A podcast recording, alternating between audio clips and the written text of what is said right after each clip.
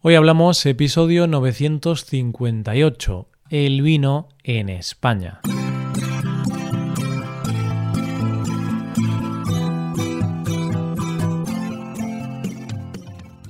Bienvenido a Hoy Hablamos, el podcast para aprender español cada día. Ya lo sabes, publicamos nuestro podcast de lunes a viernes. Recuerda que puedes ver la transcripción de este episodio y ejercicios y explicaciones en nuestra web para ver ese contenido tienes que ser suscriptor premium. Hazte suscriptor premium en hoyhablamos.com. Hola, oyente, ¿qué tal? ¿Cómo estás? Empezamos un nuevo mes y nos vamos acercando poco a poco a los meses de más frío, esos meses en que dejamos atrás las bebidas congeladas y las comidas frías, y nos apetece más una comida caliente acompañada por una buena copa de vino. Y de eso es precisamente de lo que vamos a hablar este mes, de ese gran producto que tenemos en nuestro país y que nos hace ser un poco más felices, el vino. Hoy hablamos del vino en España.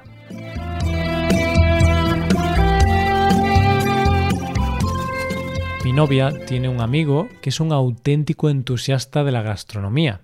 Y esto no es solo una manera más elegante de decir que le encanta comer.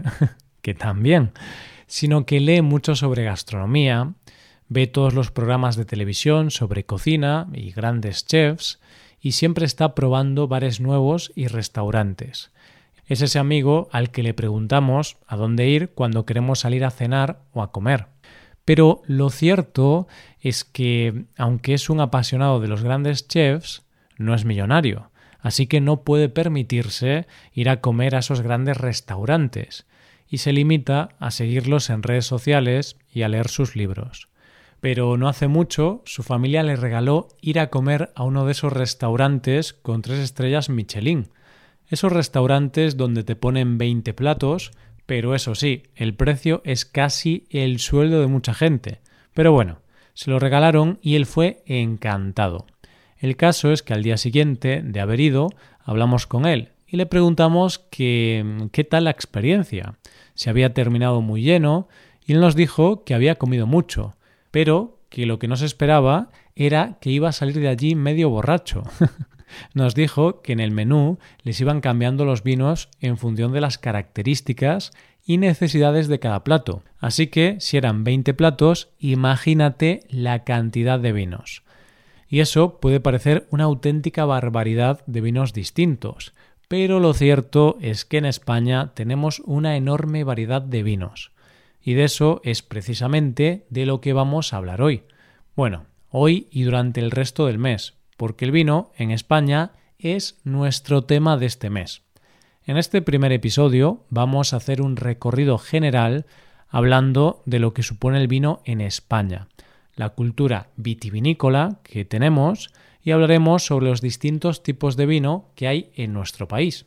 En los siguientes episodios profundizaremos un poco más en estos temas para que cuando termine el mes seas un especialista en vinos de España. Oyente, lo primero que debes saber es que si te digo que en España sabemos mucho de vino, no es una exageración, ya que España es el primer viñedo del mundo, al tener la mayor extensión plantada de viñedos nada más y nada menos que 969.000 hectáreas de viñedo cultivado, lo que supone un 13% de todo el cultivo mundial, que para que te hagas una idea está sobre los 7,4 millones.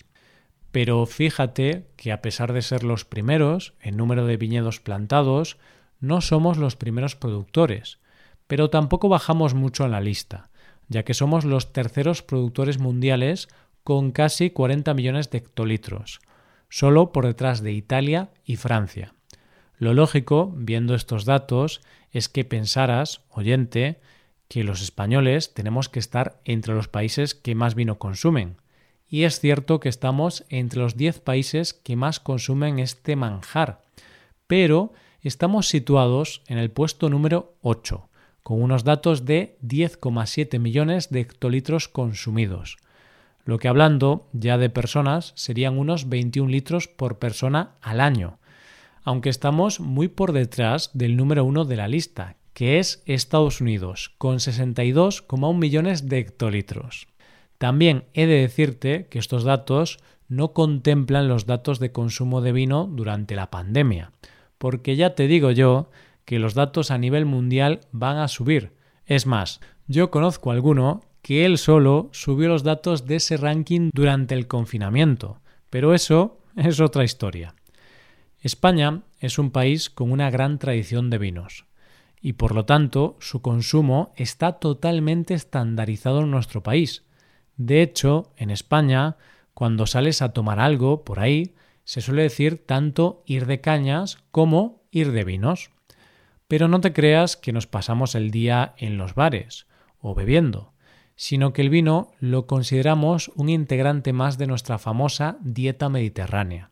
De hecho, esta dieta incluye el consumo moderado de vino, y es que, según los expertos, un consumo moderado, como puede ser una copa en la comida, es incluso beneficioso para la salud.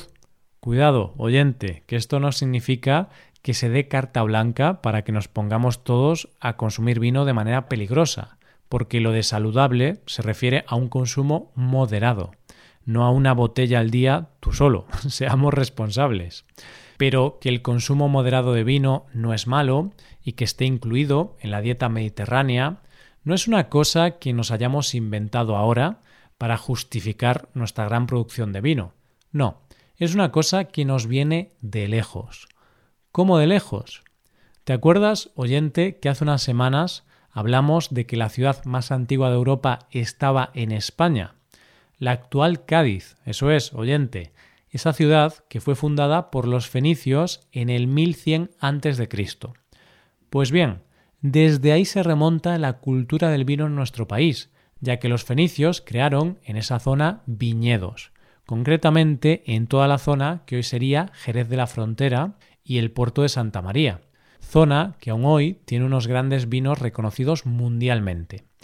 Entre el puerto de Santa María y Jerez de la Frontera existe un yacimiento arqueológico conocido como el Castillo de Doña Blanca, y allí se ha encontrado el lagar más antiguo del que se tiene constancia, que por cierto, un lagar es tanto el barreño que se utiliza para pisar la uva como el lugar donde se guarda. No sé si sabes, oyente, que hace ya algunos años se estrenó una película que se hizo muy conocida, que se llamaba en español Entre Copas, y en su título original Sideways.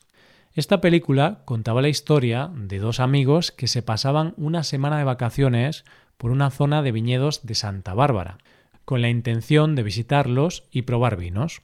Pues bien, ese tipo de turismo, llamado enoturismo, está cada vez más de moda en nuestro país y cada vez son más las bodegas que ofrecen visitas, catas o incluso alojamiento en alguna de ellas, las cuales también son hoteles. Piensa que en España tenemos alrededor de 4.300 bodegas, que no quiere decir que todas se puedan visitar, pero muchas sí que se pueden visitar. Y allí no solo puedes aprender a beber y diferenciar diferentes vinos mediante catas, sino que en esas visitas se puede aprender todo acerca de la arquitectura del vino, que es un tema desconocido, pero muy interesante. Además, puedes conocer los viñedos y la explicación de todo el arte y técnicas que hay, no solo en el cultivo de la uva, también en su recolección y su posterior transformación en vino. Y es que una visita a una bodega te da la oportunidad de conocer todo el trabajo que hay detrás de un vino. Y la verdad es que después, cuando te bebes una copa de vino, lo haces de otra manera, sabiendo que para que tú te bebas ese vino se ha necesitado mucho tiempo de trabajo. Una de las cosas más interesantes que puedes hacer si haces ese tipo de turismo es visitar bodegas de diferentes regiones, porque así serás consciente de que no hay dos vinos iguales en el mundo, y mucho menos en nuestro país, ya que solo en España tenemos unas 150 variedades de uva plantada. Aunque es cierto que el 80% de la producción se hace con unas 20 variedades, entre las cuales las más conocidas son la Tempranillo, Albariño, Garnacha, Palomino o Cariñena con esa cantidad de uvas y teniendo en cuenta las distintas regiones en las que se producen, nos encontramos con que España tiene 96 denominaciones de origen protegidas y 42 indicaciones geográficas protegidas. ¿Qué diferencia hay entre ambas? Pues básicamente que en la denominación de origen protegida, todo el proceso, de principio a fin, tiene que ser en una misma área geográfica. Y la indicación geográfica protegida, esto no es obligatorio. Pero no te creas que todos los vinos incluidos en la denominación de origen protegida o los incluidos en la categoría de indicación geográfica protegida son iguales. No, sino que en la primera categoría hay cuatro subcategorías, como son los vinos de pago, la denominación de origen, la denominación de origen clasificada y los vinos de calidad. Y en la segunda categoría existe la categoría de vinos de la tierra. ¡Qué gran cantidad de categorías, ¿verdad, oyente? Y la mayoría de nosotros, cuando pedimos un vino, casi solo sabemos distinguir entre vino tinto y blanco. Pero no te preocupes, oyente, que aprenderemos un poco más de esto y mucho más sobre el mundo del vino en España en los próximos episodios. Tenemos todo un mes por delante para hablar del tema. Mientras tanto, yo no sé tú, pero a mí me han entrado unas ganas enormes de beber una copa de vino. Y eso que no me gusta. Así que brindo por ti. Salud, oyente. Esto es todo. Espero que os haya gustado mucho el episodio y espero que haya sido de interés, como siempre. Muchas gracias por escucharnos. Por último, te recuerdo que puedes ver la transcripción completa y una hoja de ejercicios para trabajar vocabulario y expresiones en nuestra página web. Ese contenido solo está disponible para suscriptores premium. Hazte suscriptor premium en nuestra web hoyhablamos.com. Nos vemos mañana con un episodio de Cultura Española. Muchas gracias por todo. Pasa un buen día. Hasta mañana.